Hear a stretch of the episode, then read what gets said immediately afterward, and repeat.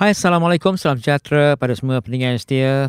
Apa khabar anda semua di Kansai? Terima kasih bersama Raman di rancangan Hall Station FM Kokoro 76.5. Ya, kita telah tiba dua minggu dalam tahun baru ni. Yang mana jadi kita harap sama-sama lah kita menceriakan rancangan From Overseas Malaysia khasnya pada rakyat Malaysia yang tinggal di Kansai dan juga rakan-rakan Jepun yang suka dan meminati lagu-lagu negara kita Malaysia ya. Berita gembira, selamat hari jadi pada anda semua. Happy birthday to all of you celebrate your birthday. Always be happy. May God bless you all with long life, healthy. And please remember that keep on smiling, make you wonderful happiness for your life. Ya, para rakan-rakan, sentiasalah berpuada dengan coronavirus. Sentiasa menjaga kesihatan anda.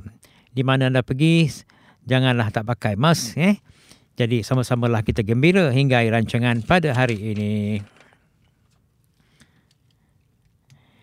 Ya, apa kata rakan-rakan kita dengar lagu daripada Bumi Putera Rockers dengan lagu Silaturahim. Rahim. Ya, tahun baru memberi kita rangkaian baru untuk bersatu dengan antara satu sama lain. Sama-sama lagi gembira. Ya, pendengar siap balik kepada topik pertama kita nak cerita kisah yang mana kawalan-kawalan sungai dan bagaimana yang berlaku di Malaysia sekarang ni. Secara tradisi, percuba, percubaan mengurangkan risiko banjir tertumpu pada langkah seperti yang mengawal silia sungai dan saliran supaya sentiasa berupaya mengalirkan lebih limpah air, pembinaan benteng serta empangan dalam kolam takunan banjir. Negara kita juga ada projek tambahan mega seperti terolong jalan raya dan juga pengurusan air banjir smart yang terbukti dapat menyelamatkan Kuala Lumpur daripada banjir kilat yang lebih buruk. Kalau kita pandang di Tokyo, terdapat terolong Ha, aliran banjir yang bawah tanah terbesar di dunia mampu menampung hingga 200 tan air pada satu-satu masa. Manakala Belanda juga kebanyakannya kedudukan tanah lebih rendah daripada paras laut dan kira-kira 2 per 3 daripada kawasan terdedah kepada banjir daripada laut serta sungai membina banyak benteng penghalang ampang dan juga pam sebagai struktur bagi tambatan banjir supaya mereka dapat dijalankan dengan baik. Selain usaha membangunkan infrastruktur aliran dan tempatan banjir ini, faktor menyebabkan banjir lain juga wajar dipantau dengan tegas dan efektif, terutama efektif menggondolankan hutan di kawasan tinggi yang berisiko. Langkah ini bertujuan untuk mengurangkan dan mengelakkan banjir atau sekurang-kurangnya mengurangkan kekerapan selagi strategi kawalan banjir masyarakat kita terutama di luar bandar yang kebiasaannya ada halaman rumah boleh melaksanakan strategi menimimiskan impak banjir dengan langkah hidup bersama banjir. Menerusi pendekatan ini, banjir dibenarkan dalam keadaan yang tertentu kawasan pada masa yang sama, impak buruk banjir atau kerosakan diminimiskan dengan tahap kesesiapan lebih baik. Antara pengurangan impak banjir adalah membina rumah yang tinggi seperti rumah orang duduk duduk dahulu dulu yang macam rumah kampung yang kata tinggal ada tangga semua kan. Dengan bahagian bawah rumah diminimal menggunakan bagi membenarkan air banjir tanpa merosakkan harta benda. Jadi ini satu cara yang baik untuk membuat perkara-perkara ini. Eh. Selain daripada itu, konsep rumah terapung boleh dilaksanakan dengan rumah yang diletak di atas tapak yang diperbuat daripada struktur pontan. Eh. Jadi ini satu kita panggil floating pontan. Banyak dilakukan di negara-negara seperti Amerika dan lain-lain. Walaupun kita harap semua ini akan berjaya dengan selamatnya supaya mengelakkan banjir-banjir yang ada. Apa kata kita dengan lagu seterusnya daripada Spring dengan lagu Semoga Cinta Kita Bahagia dan diikuti oleh Zamani dengan lagu Andai Grimes Tiada. Ya, balik kita pada topik seterusnya nak cerita kisah kumpulan Kali Baska yang mana yang telah mengadakan event di Pulau Pinang Bobo ini tapi menjadikan diterpedayakan oleh penganjur kepada Kalibaska yang mana jumlah lebih kurang dalam 12,000 bagi persembahan yang dijalankan pada bulan Disember yang lalu. Tapi walaupun uh, perkara itu selamat diselesaikan, yang mana perkara sama dijanjikan penganjur di Pulau Pinang memandangkan tidak pernah terjadi kes mungkin janji ini. Jadi mereka percaya kata-kata penganjur yang mahu menyelesaikan bayaran pada masa itu. Walaupun uh, penganjur minta maaf kerana hanya dapat membuat pembayaran pada sebelah selesai daripada show itu. Kami memberi peluang kepada penganjur kerana berjanji pada masa itu. Penganjur memberi alasan yang mana tapak Cannibal uh, melecak dan sebagainya yang mengeluarkan bajet menampur tapak Cannibal dengan pasir. Walaupun uh, mereka pun tak sampai hati lah nak buat keputusan yang meneruskan persembahan.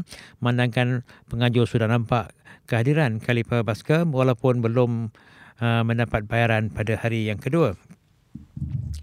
Jadi kalau kita pandangkan, lah di Malaysia ni mungkin masalah sedikit tapi benda ni kali lepas ke berhati-hati kejadian ditipu penganjur persembahan tidaklah berulang lagi. Pada jadi mungkin semua ni selesai jadi apa hal pun uh, show yang dijalankan dengan sempurna. Jadi walaupun kita pandang Kalipa Paska dianggoti oleh Azmi dan Fendi, dan Aldin sebagai vokalis, Zaki Ismail bass dan juga Nirwana Zainuddin gitar dan lebih berhati-hati agar kejadian sama tidak berulang lagi. Alhamdulillah lah.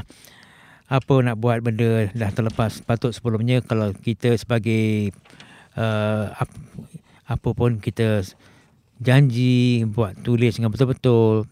Kalau apa-apa pun kalau kita buat kerja, dapatkan deposit dulu kan.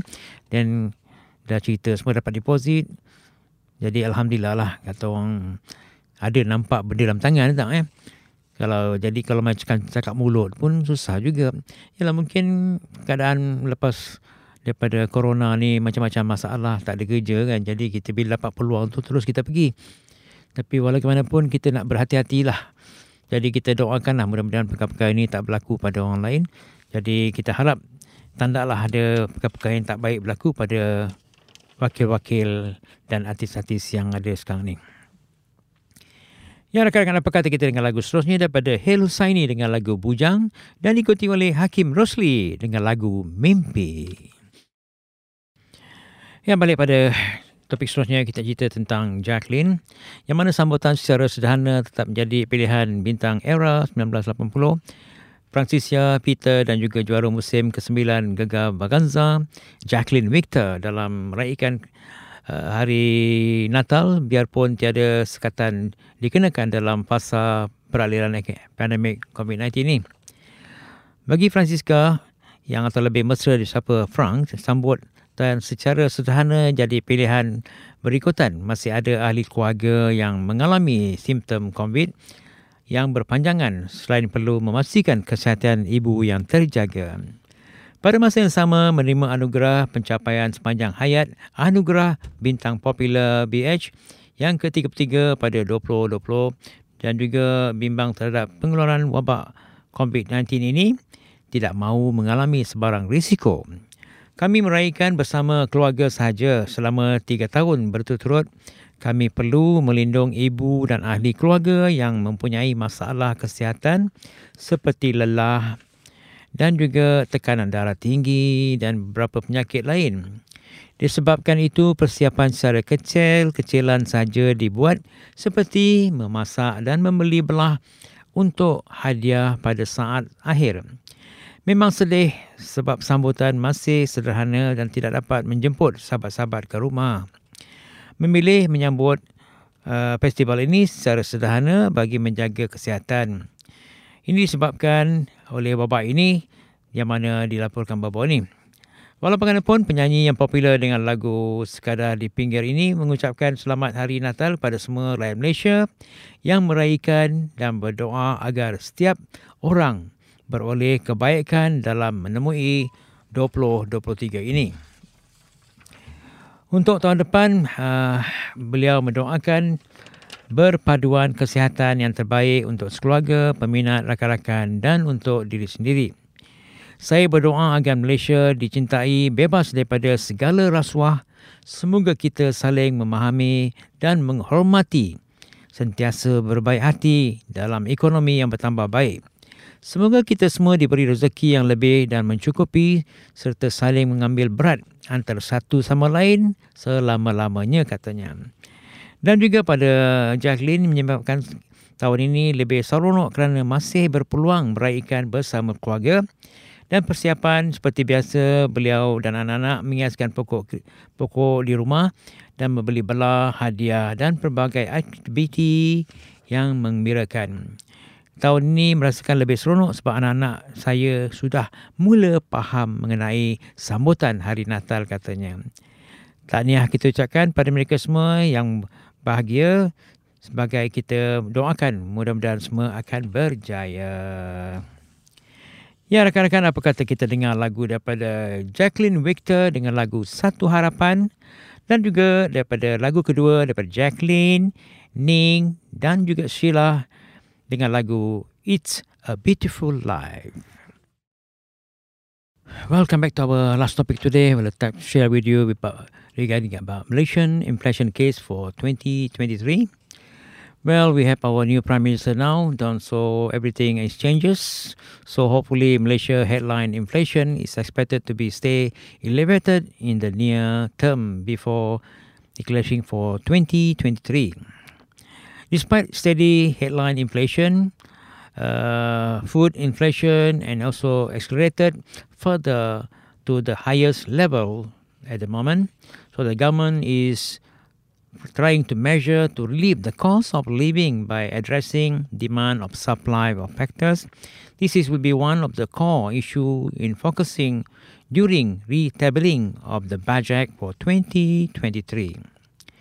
The outcome on inflation will depend on whether the new government implement targeted subsidies on gradually so that uh, whatever given now to be in order under the potential scenario of the gradual fuel price hike every quarter that could lift headline inflation to 4.0% in 2023 albeit the only input the direct impact from fuel without the potential spillover the, to the price of the other goods and services.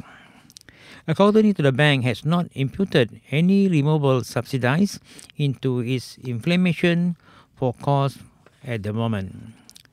Given the headline inflation remain elevated and core inflation show no sign of easing and aiming ongoing demand on the pressure, particularly during the year-end feast and holiday period, and we ex- expected to be overnight policy rate on hike another to the quarter of therefore staying unchanged at this level to the rest of the year. So hopefully with this new management of the government, we hopefully uh, they will do uh, the best to help on education and also to help all the poor people and also to make Malaysia in better life in future. Well, please enjoy our new song today from Damia, song title called Kembali Bersamaku, and the next song from Erwan Shah and Acha Spetarita, the song title called My Heart. Ya, pendengar setia ramai ucapkan terima kasih pada anda semua telah bersama Rahman hingga akhir rancangan pada hari ini. Ya, di masih dalam tahun, baru, dua minggu dah berlalu pada 2023. Jangan lupa menghantarkan mesej pada kami melalui co.co.lo.jp dan sentiasalah dengan share radio and time free dengan radiko.jp. Diharap anda sentiasalah gembira, sehat walafiat dan kita bertemu lagi minggu hadapan dengan berita-berita dan lagu-lagu yang mengembirakan anda semua. Ya, apa kata kita dengan lagu akhir kita pada hari ini daripada various artis dengan lagu song title called Rosalinda bersama Spanish TV drama hit daripada various artis. Kita jumpa minggu hadapan. Bye-bye.